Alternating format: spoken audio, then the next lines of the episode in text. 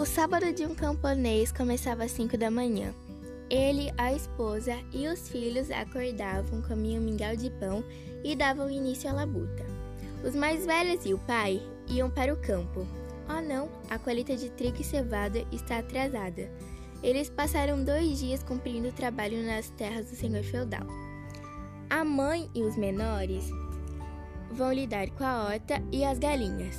Todos fazem uma pequena pausa para comer, sempre que possível, peixe. E dormem em um amontoado de palha, iluminado por velas de sebo e aquecido fo pela fogueira no centro do cômodo.